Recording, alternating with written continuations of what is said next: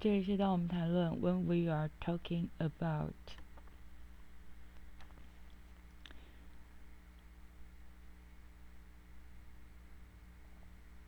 今天还是一样跟大家讲一下，先跟大家说一下劳动基金好了。劳动基金，嗯，我不相信，我个人不相信会有真相。它会有判决，但不会有真相。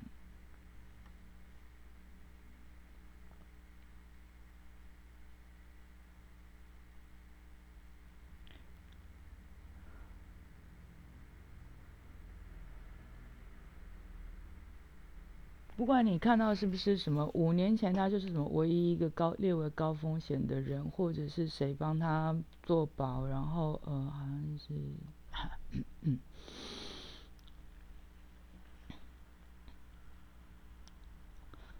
然后让他可以嗯。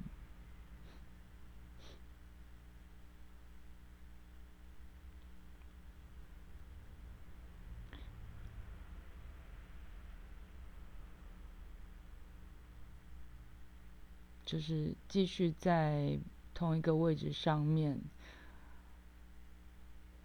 你认为真的是帮他说话的那个人的问题而已吗？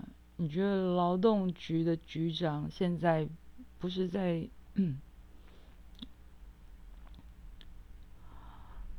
暗示？一切都没有他的责任吗？说实话，一个管理的人如果不知道自己的属下在做什么，是的，这是你的责任。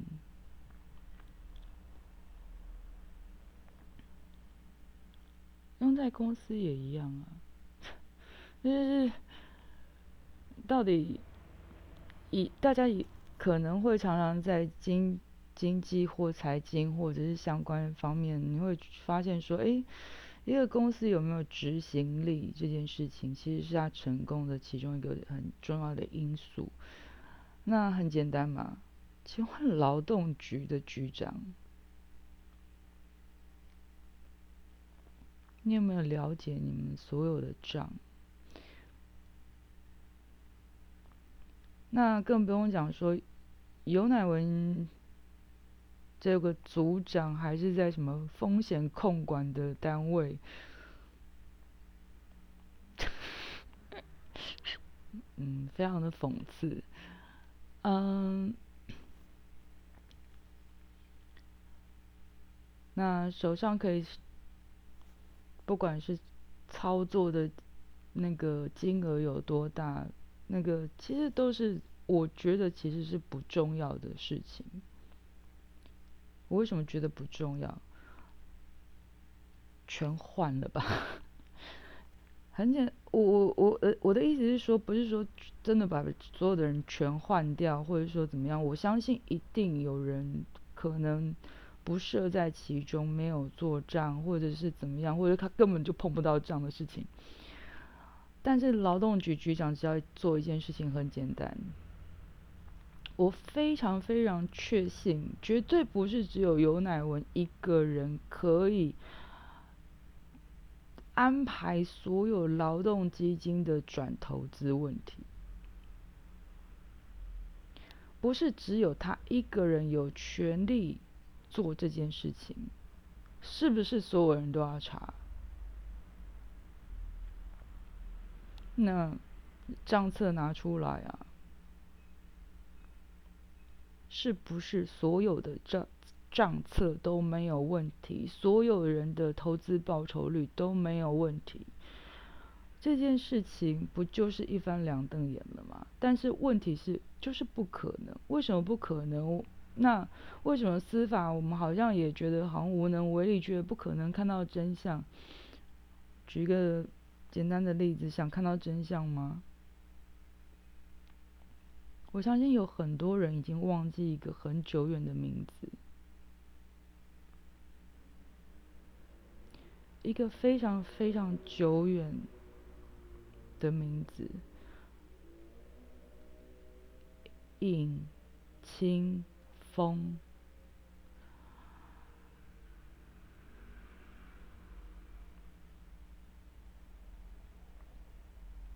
我对他这个人我不认识我我当然不知道他过去为人做事怎么样。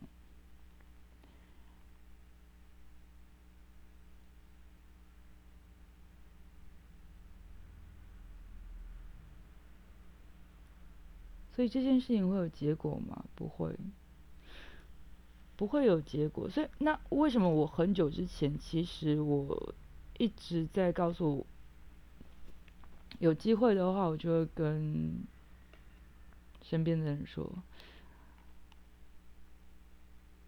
不要去相信你的退休金这件事情。你的退休金这件事情其实是只是在想象而已啦，就慢慢想吧。因为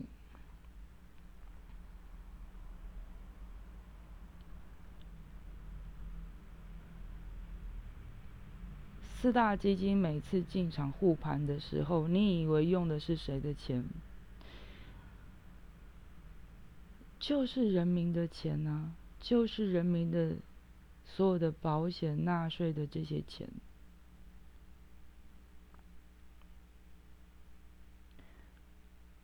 护盘为什么要护盘？因为盘在下跌。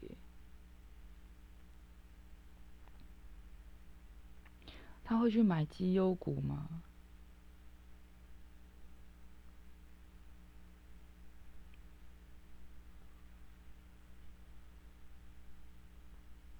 你认为呢？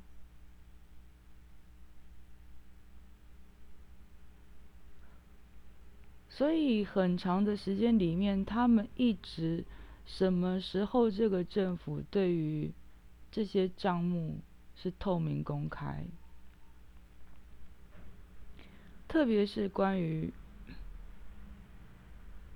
你的劳保，特别是劳工阶级的人，劳保，很多人都在看，很多人之前就已经开始在算年资了啦，到底什么时候可以提早退休干嘛的？赶快办一办，赶快走。那，嗯，我不管那个改制的问题，因为改制前就已经剩不了多少钱了。然后呢，你看到四大基金进场护盘，然后护的呢，嗯，他护的是大盘啊。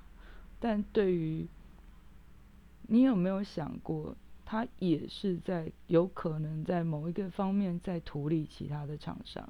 也有可能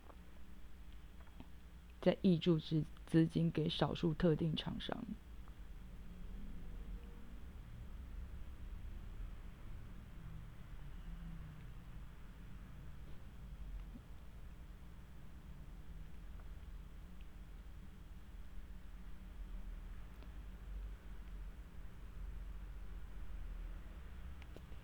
那我会认为。反正这这个账是不可能出来，也不可能清楚，也不会告知民众，嗯，你的权益受损的，受因为受损不是今天的事情，受损是很久之前就一直在发生的事情，所以，哎，呃，这下我们又必须讲，哎，蒋万安这个这次抽的位置还真不错。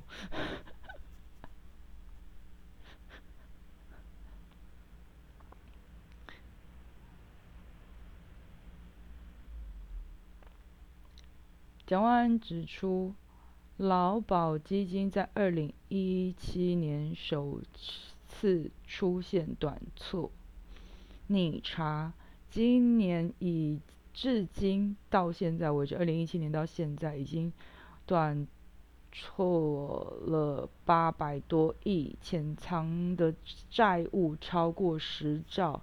最近一次二零一八年做的精算报告，哎，精算报告不容易哦。要精算师全台湾没几个，劳保基金恐在二零二六年破产。劳保年改方向方案什么时候提出？哎，当然啦，那个我们就是嗯，不要期待这个政府会有答案。当然，这篇新闻里面，我我会附在那个资讯栏里面。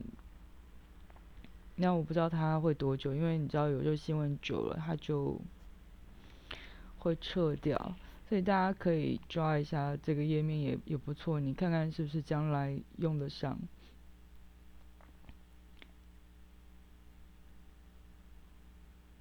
因为里面当然会有一些比较复杂的数字这样子，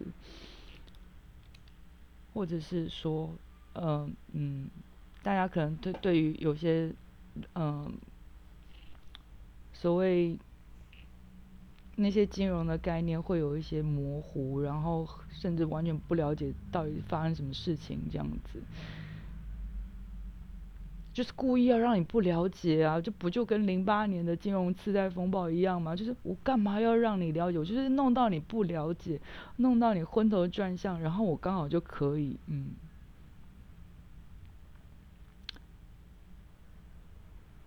做做自己想做的事情。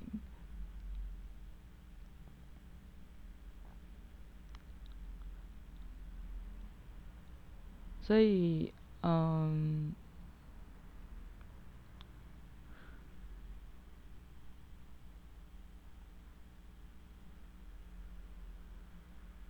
这件事情大家其实也不用花太多心思去想，不过就是，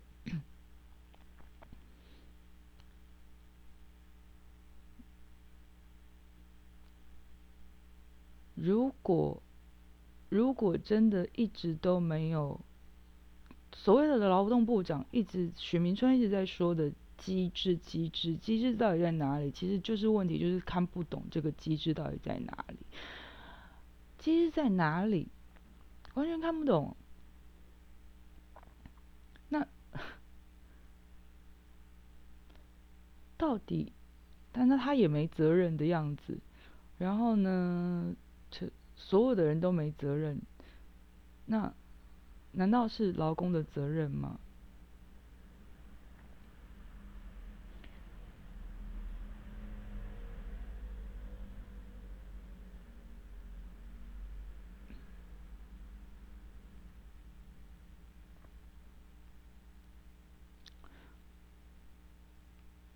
然后可能另外要提出来，就是当然会有一些人因为，嗯，对于一些事情的排剧或者是怎么样，或者是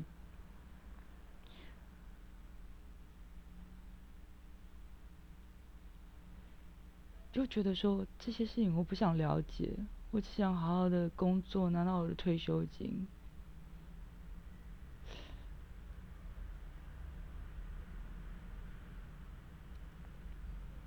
嗯哼，嗯，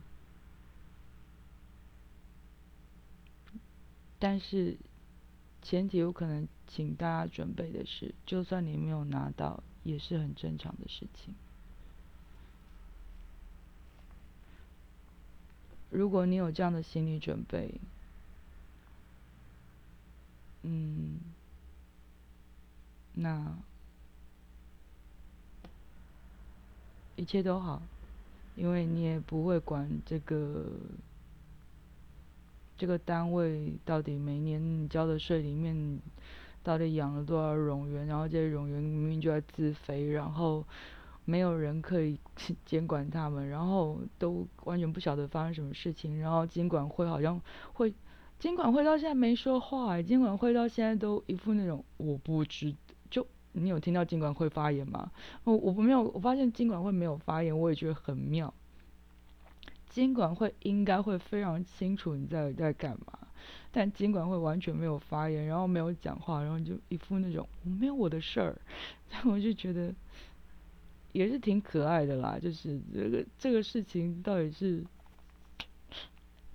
大家会很关心吗？这样子，那。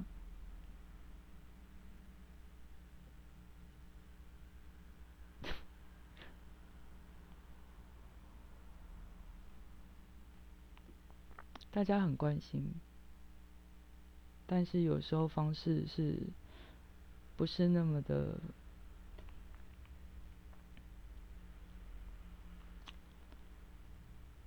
嗯，当然我有我的角度，那大家有大家的角度不一样，只是说这样子是否是一个好的角度，我我不能确定，但我认为。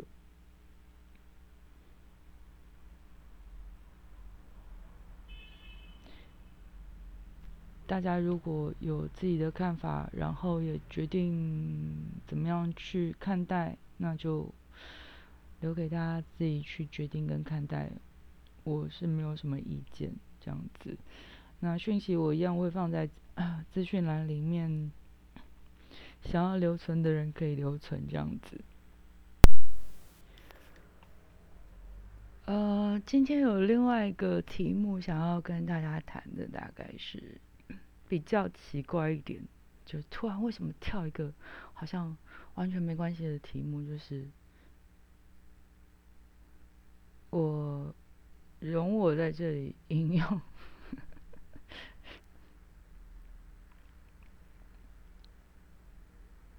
引用一句话，那是吴念真先生的一句话。他在演讲当中说的一句话，啊，其实说说实话，也不是他说的话，啊，不是，是就是那个演讲，我我我会放在那个里，呃，资讯栏里面，嗯，大家可以点开来看看。当然，那是一个蛮久的影片了。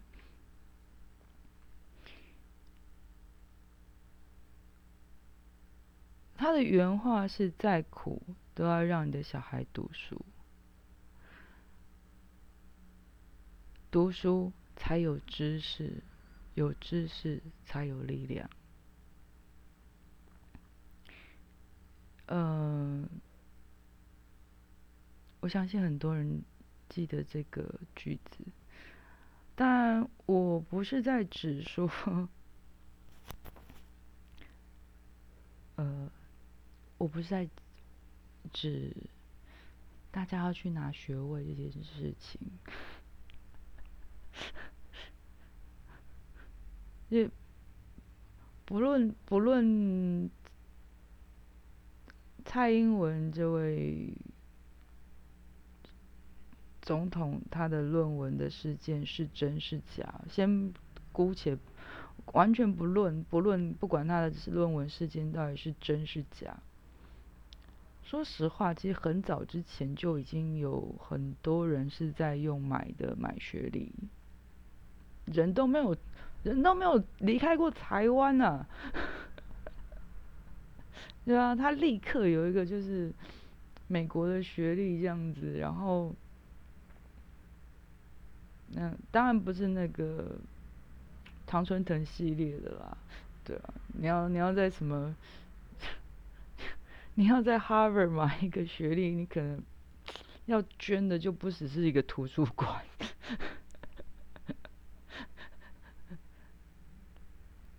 或者是你要在 Stanford 买一个学历，呃，OK，你要捐的可能就不是一个学院那么简单。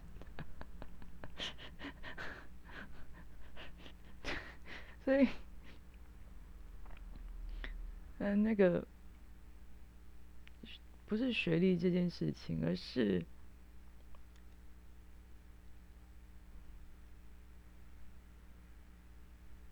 最重要的其实是后面那个东西，就是知识才是力量，不是学历才是力量，所以知识才是力量，不是学历才是力量。所以并不是教大家说，嗯，你就赶快去混一个文凭出来干嘛之类的，那那个那个其实没有用的啦，你永远都都都可以用买的那。这个有钱就买得到的东西，干嘛？那除非你就今天做什么逆天的发明，那你又另外当跳级生，那是另外一回事。不过这不太，就很少嘛。然后，所以比学历没有没有用。那为什么高手在民间？因为高手不一定高学历啊。这是我真的真实亲身体验到的一件事情，就是真正的高手不见得是高学历，那他们有没有很强的知识性？我必须讲，有时候我真的是觉得傻眼，就会觉得哇。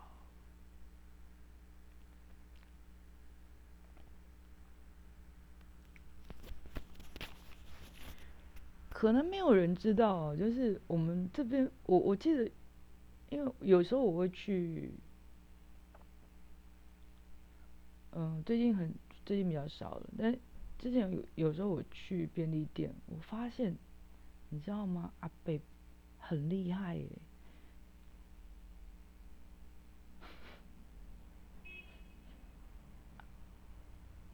可能知道的人不多，就是其实，在咖啡渣里面，它有某一些特殊的养分。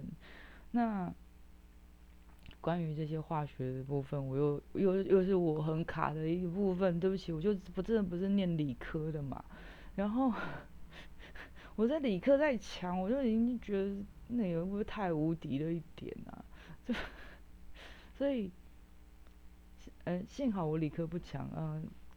恭喜大家还有个破口可以切 切进来，那就因为其实咖啡渣里面其实有一些呃比较特殊的比较，啊，其实它当培养土跟土和在一起，其实还是有它一定的养分。那有些人可能呃因为养盆栽啊、种花什么之类的可能会知道，但是。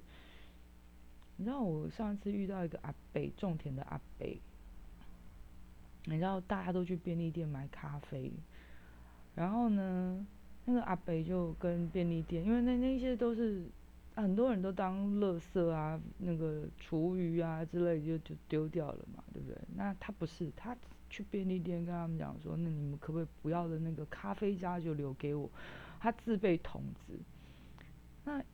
对于便利店而言，好像没有什么影响啊。那确实也是。好，然后我看，我有一次我就见到那个阿贝，他就很低调的拿着一个新的桶子又来，然后再把装满满的咖啡渣的桶子拿走，然后。我就问他说：“阿伯，啊，你是种啥？啊，那用噶济？就是我一定要咖啡渣，我也不会讲台语。就咖啡渣台语到底是什么？可以谁有谁可以告诉我一下吗？诶，嗯，茶叶渣的台语我知道，但是咖啡渣，嗯，恕恕我这个。”血统是闽南，但是就是本身很不闽南的一个家伙，就就好用用用怎么会用到咖啡茶？阿贝也不是，就是可能会觉得说这个家伙怎么呃干嘛？啊 好啦，就也没有啦，只是觉得好像被问很奇怪吧，或者是我以为他贪便宜或什么之类的，就 anyway 不知道，就只是我也很好奇。然后呢？后来，呃，咖啡店里面的人当然多少会有接，那个不是便利店的人当然多少多多少少有接触，然后所以，那他们才跟我讲说，哦，偶尔聊到才发才知道说他是种田的，然后种什么不是很清楚，但是他就说那他种田要用。阿北有没有很厉害？你不要看他看起来就是一个很普通的种田阿北，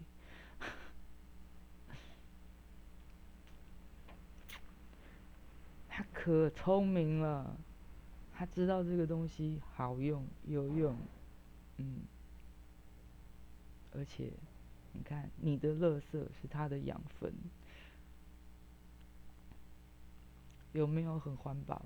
很环保啊，对啊。他也不给你用什么乱七八糟的那些，他我不知道他有没有用其他肥料，但是至少这件事情其实我们以为可能少数人会才会知道的东西，才会运用的东西，没有没有没有没有没有，阿贝可厉害了。当然，我还是会相信说这是少数，对。但为什么会是会是少数？是因为我们很多人有一点。通常不是觉得够了，是觉得烦了，就是我不想再学东西啊，念书很烦呢。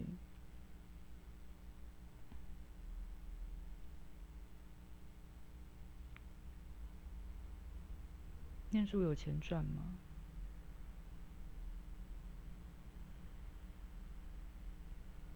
常常就围绕在这几个题目上面。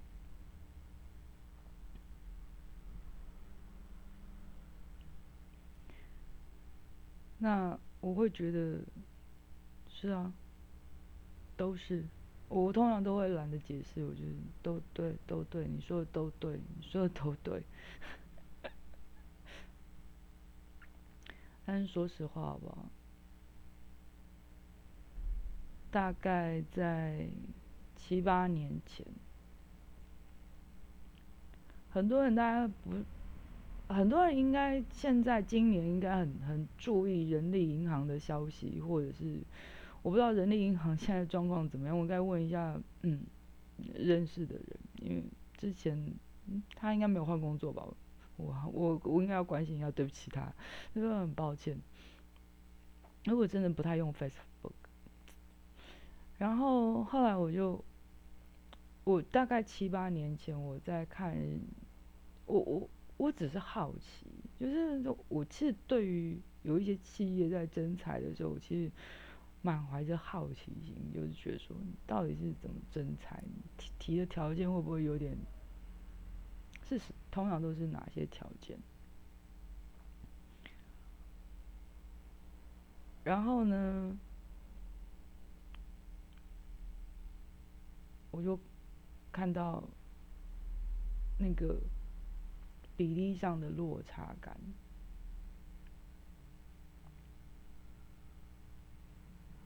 对，比例上的落差感。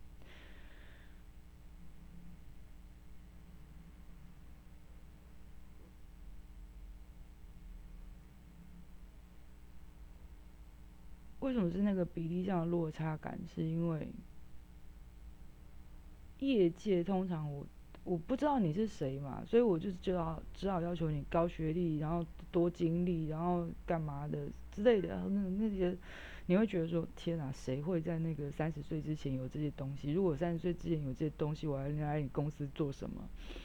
然后，可是他他不这么筛，那你要叫他用什么条件知道说，我我的要的基本是什么？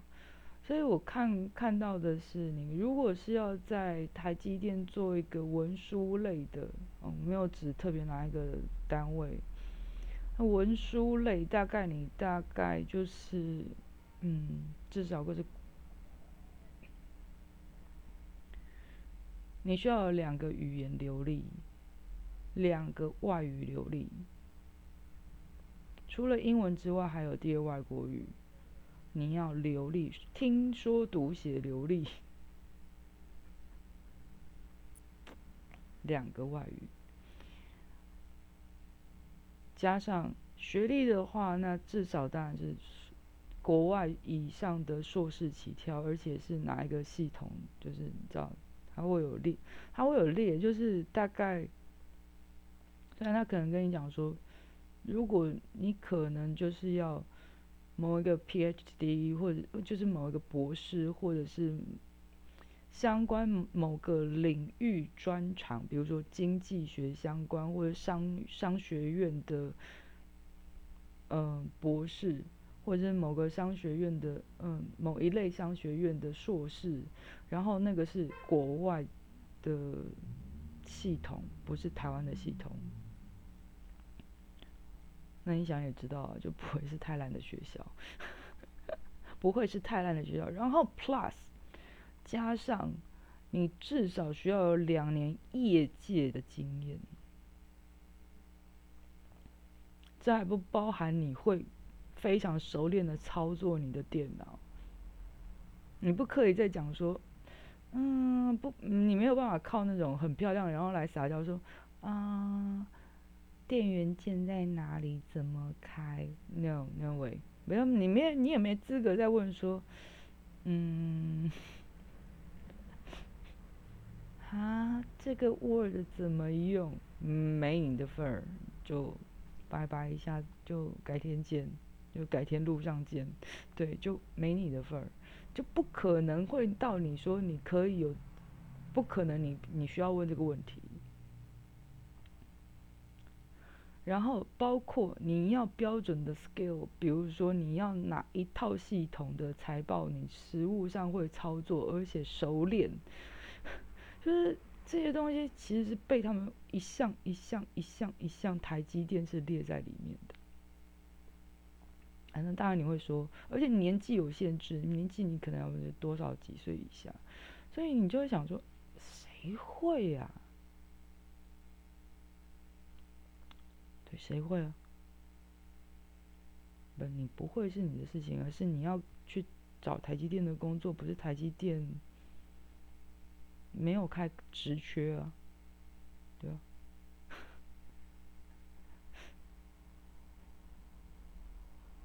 所以这是台积电的某些文职工作人员的条件。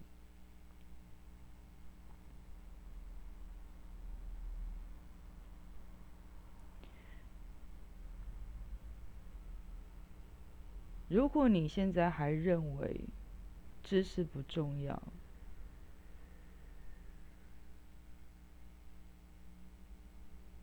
但是学历很重要，那你又错了。那你怎么会掉出掉进这么奇怪的坑里面呢？因为我们并不是，我一直不太喜欢一件事情，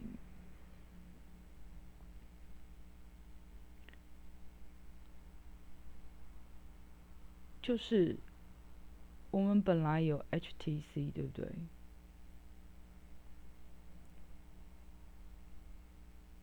现在 HTC，我必须说，我以前真的用过 HTC 的手机，对，那嗯，早期啊，就是之前之前有确实用过 HTC 手机啊，现在还在用啦。现在录音的其实就是 HTC 手，但我现在在用，大概就是就真的不会是高阶手机啊，就是一般的手机。然后，为什么？因为首先我我不太用啊。首先是因为我不太用。那当然会认识人就会知道问我说：“你哪时候用手机？” Yeah, the true。但是好，为什么提到 HTC？HTC 是一个品牌。就如同日本，你会想到 Sony 是一个品牌；中国你会想到华为是一个品牌。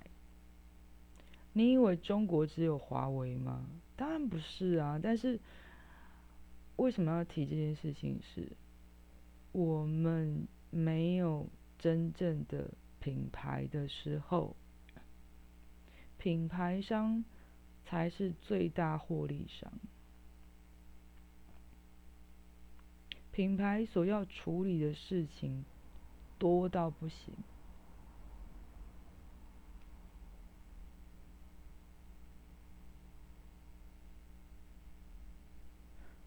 品牌商绝对才是最大的获利商。当然了，那个嗯，上市之后当然获利会更多，但如果有有办法上市的话，当然是更好。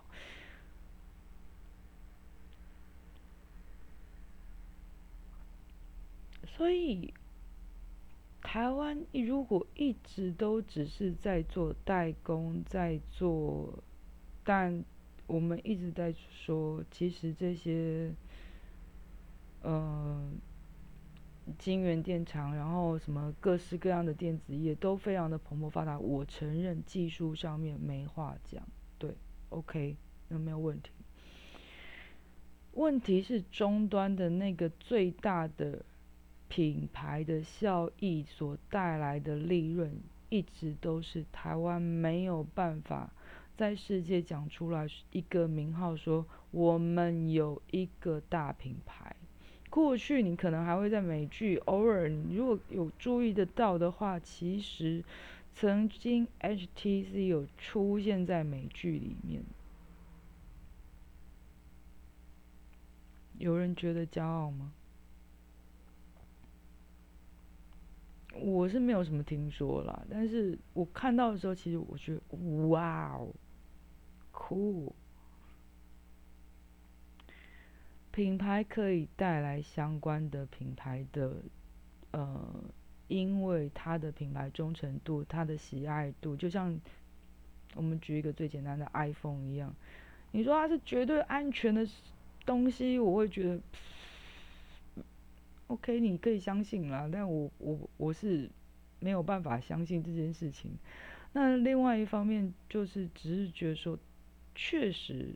iPhone 是不是一个因为有很多粉丝，因为有很多爱用者，因为有很多认为 iPhone 的 quality 它的品质很好，所以喜欢用 iPhone，或者是因为它很潮流，它很很流行，然后它是一种时尚，然后。拿出来觉得嗯好贵气哦，或者是拿起来就是你叫上流社会这样子。那所以引起有很多人会因为这样花超过这个手机基本合理的应有的利润去买相关的品牌效益的其他利润的价格去买下这只手机，绝对是。那我现在在讲的就是一个，你好像觉得说，哎，这这对可以理解，这可以理解，对，因为就很多人喜欢 iPhone 啊，所以我愿意去买它的品牌啊，因为那个 logo 很漂亮啊，因为它的品质好不 OK，你可以举任何人任何例子，但是你永远不不能否认 iPhone 的品牌的相对性，它就带有一定程度的利润。也没有办法否认的事实。我相信使用 iPhone 的人也不会否认这件事情。一系列全部都用嗯苹果系列的人，我相信也不会否认这个事实。那我当然不认为说所有用用苹果系列的人就一定就是那种叫。非专业的人，就是他们一定有些有有些人确实是因为专业上需要使用到 Mac 电脑或干嘛之类的，嗯，但是这个品牌效益所带来的利润确实确实一直都存在。就像谈到日本，谈到就你会想到 Sony 嘛？对，没错。谈到德国，Arison，哎，他们现在好像分家了，对，所以你会发现，你以为我在嗯，好像这样子讲，有一点点了解哦，对啊，就是你知道，就买了一个。你觉得好？用女生的角度来说，SK two，你觉得它真的只是在卖产品而已吗？还是在卖 SK two 这个品牌？它绝对有它的品牌效，品牌上面的价值效益。啊，不然他做那么多广告干什么？对啊。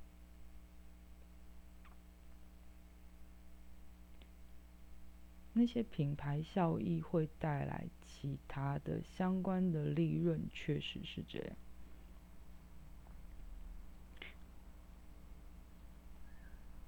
那跟知识有什么关系？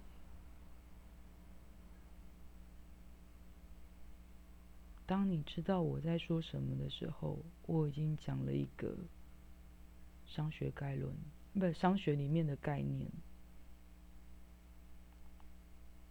这就是知识啊，这就是知识啊。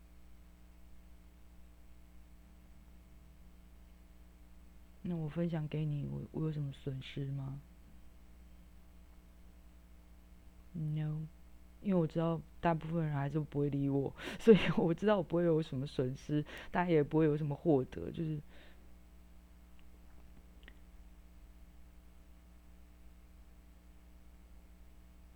Louis Vuitton 的东西，就是我们俗称的 LV 的东西，为什么那么贵？当然是因为它的品牌加成上面的效益，除了它的很多的细节，你当然可以相信说它的品质是不错的之外。但难道难道它的品牌其实没有任何任何，你知道，可以拿来赚钱的东西吗？不然很多东西为什么只要挂上 Louis Vuitton 的 logo，马上那个东西其实可能也不过就是量产品。你知道 Louis Vuitton 也有量产品哦，它的量产品一样。品质没有了不起到好到什么地步，它也可能就是中国大陆制造生产，然后其问题是，一样可以有卖到很好的价钱，为什么品牌效益？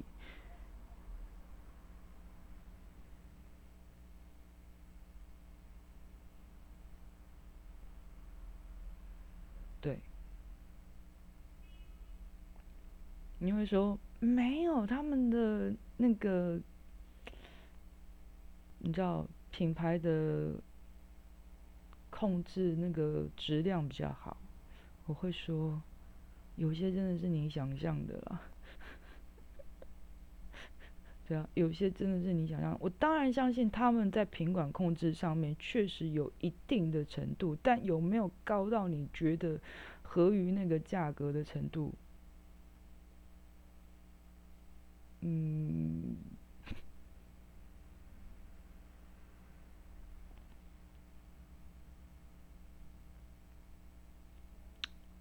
我曾经举一个例子，我曾经因为呃，你知道台湾人过年呢都很喜欢要去天心衣之类的，所以就会过年就会买个新衣服啊什么之类的，所以百货公司呢之前都会比如说推一些档次啊，但是那然后推销啊，然后行销做的都很大。今年不知道会怎么样，不晓得。但是我有一次，有一年，有一年我经过一个，我平常其实没有在过年买衣服的啦，我连平常都没有在想要人挤人的，过年前去人挤人。好了，那一年因为呃家父还在，然后家父他终于发现，就就是我待在家里很多年，我就没有过年要出去这样子，然后就。他就交代说，过年去买个衣服吧，好吧，那就就听听老爸的意思，就就去啊。哦，人挤人不说，真的是超超级痛苦的，就是人挤人不说，然后那些折扣是乱七八糟的折折扣，大家都在打一些什么折扣战，然后那些折扣战也觉得说你乱没诚意的，然后乱没诚意啊，都算了算了算了算了，人都到这里，反正。嗯，家里有交代说你要买件衣服回来，好吧，好吧，好吧。我记得我经过一个很有名，当时非常非常多人穿，那我相信现在应该还是蛮多人穿的吧，就是穿戴上面都有。然后他们也有出包包，然后呢，我就经经过那个嗯，号称精品的一个专柜这样子，那我就拿了一件风衣。起来，我印象很深刻，就是一件风衣，材质就是尼龙啊，还有什么？然后呢，首先套上去看看，OK，版型还不错，还不错。我没有说到很很棒，但就是还不错。那台湾风衣其实不太用得上，说实话，就就是台湾不是只有风大，台湾是潮湿，所以嗯，这东西其实嗯不算实用。然后后来我就觉得，我我也只是套套看嘛，想说好吧，你潮牌人又多，我就趁乱中就试一下衣服。然后呢，可爱的来了，他跟我讲说打吧，打完八折就就你知道店员就当然要抢生意啊，这时候不做业绩，什么时候做业绩呢？然后那个柜姐就过来就说，你知道那现在打完八折才一万多块钱呢，很划算。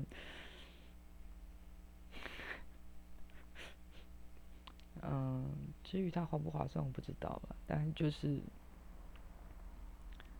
我我当时其实有有有另外一个，其实我一直。很憋在那边，我一直很想讲出口，但我没有讲的。然后一直到他烦我，烦到我家，因为我挤不出去，我是挤不出去，所以我就一直只好被他烦在那边。然后我其他东西也没碰嘛，所以他就觉得说我应该就是看中那那个外套，然后就觉得说，那他他再不做成这个事情，不就很可惜嘛？这样子，后来。他就一直 push 我，push 我，push 我，到最后我终于讲出来说：“不好意思，一件一万多块，你定价已经将近，嗯，差不多一超过一万五的衣服，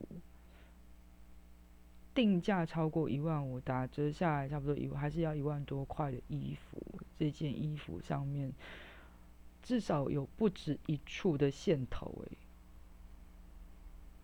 就是我，我们很，我不是挑毛病，就是那个线头还真的蛮明显，还蛮就还蛮明显，而且是在外面，又不是在里面。你说在里面，我就说好吧，你车缝工就是没有特别仔细而已，就那外面。然后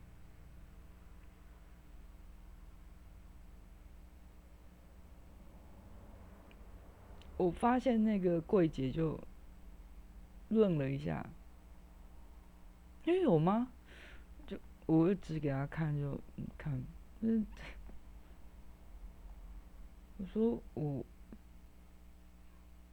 嗯，我就摇头，然后就，当然我没有臭脸啦，就只是说，就这就是你认为，嗯，他品牌多好，或者是品品质多好吗？哇！你连线头都不想处理吗？对啊，那他就跟我讲说，那没关系啊，这剪掉就好了，我可以帮你剪。嗯，谢谢，其实我也可以自己剪的，对啊。那我只是想，我我就跟那个柜姐，我记得我向那个柜姐说。也许你可以向你们公司传达，当然我我不知道传达的用作用大不大。我其实很多有几次我真的都是这样跟柜姐讲，我说，当然我不知道你传达的方式有没有，或者是公司要不要听你的话，但我不晓得。你知道有时候基层的第一线的人可能可以反映到一些事情，可是他可能总公司不听啊，对，然后我就说。你今天如果是这么高价的单单品，那就不应该有这种问题。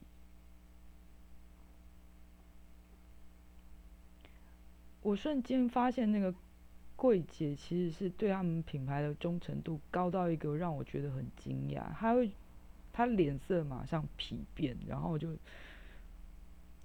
立刻不理我。我心想：哇，好险，你终于不理我了。然后现在那个那个牌子还在不在？在啊，那是不是还卖很贵？是啊，没错啊。那我只能跟他大家讲说，你如果认为说我，甚至我后来其实买的衣服并不是一个什么特别知名的厂牌，但我必须讲，我检查所有的细节做得非常好。那价格不，价格没有那么贵，价格不到一半，就价格真不到一半呐。那。一样是一件长外套，然后而且我还蛮，我不能说我我非常非常热爱，但是我不会说我那是我最爱的一件衣服之一，但是我绝对是很珍惜那件衣服。但是我就觉得说，不是你你那件衣服跟我买的那个没有那么的有名的知名的品牌，它一样是在专柜里面，然后它的所有包括它的衬里，它的所有的整个细节做的非常非常的棒。然后标示那个材质标示的非常清楚，然后，呃，因为很冷门呐，所以 那个柜姐也也服务的让我觉得说，嗯，还蛮亲切的这样子。我就觉得说，这就是差别。你有没有提供第一相关的服务？你有没有提供到？第二，你有你真的觉得你真的那个品牌提供有相对应的？好的品质是否真的是这样？那当然未必，就是真的未必，这是我真实发生在我身上的事情，所以我印象非常深刻。那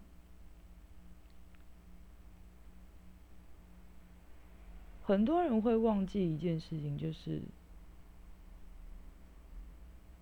你那你可能会觉得说啊，这有这这是我太机车，我太怎么样？我我承认我机车啊。那为什么那么机车？因为那是我从小学到对于衣服的看法，那是我从小耳濡目染学到我该怎么了解，该怎么看一件衣服有没有基本的该有的做好的一个条件之一。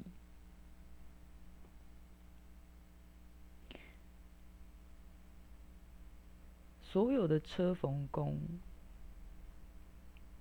就算你是量产的，你有没有仔细的去做要求、做这些检查、做这些是很多很多被训练出来、被要求出来的，呃，在工作线上面的人，他们有极高的要求。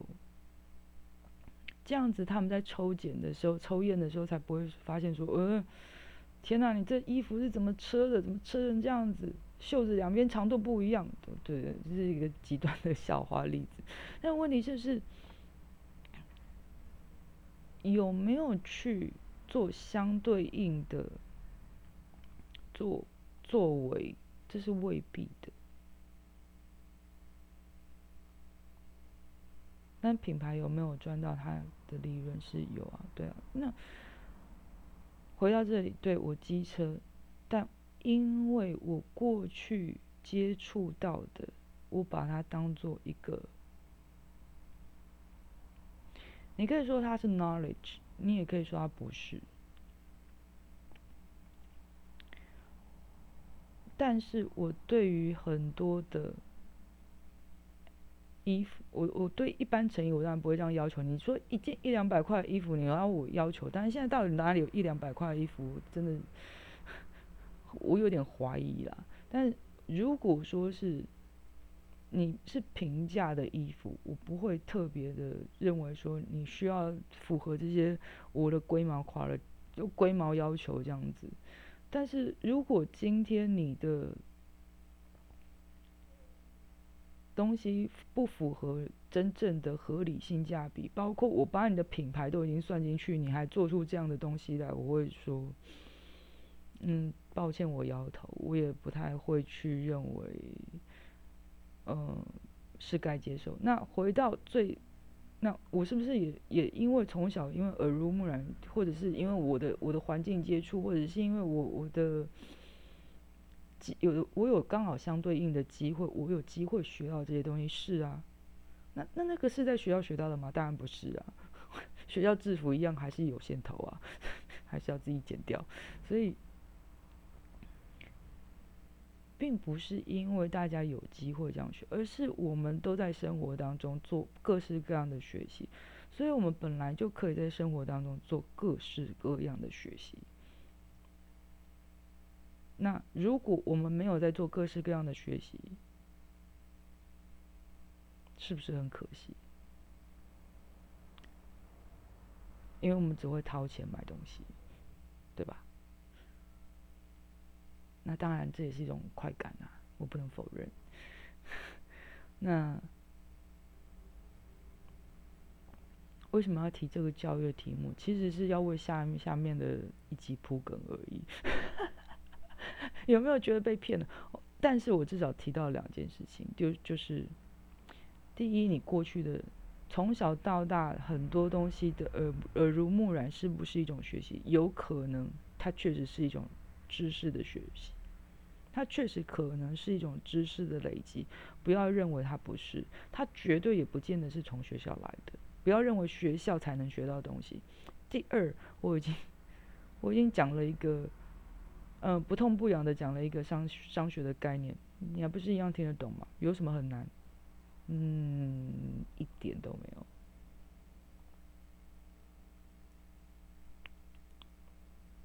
所以下一集我们会谈一个比较有趣的，或者是下下一集吧，因为嗯，共产党学院还没有讲完。好，谢谢你的收听，今天我们就讲到这里，拜拜。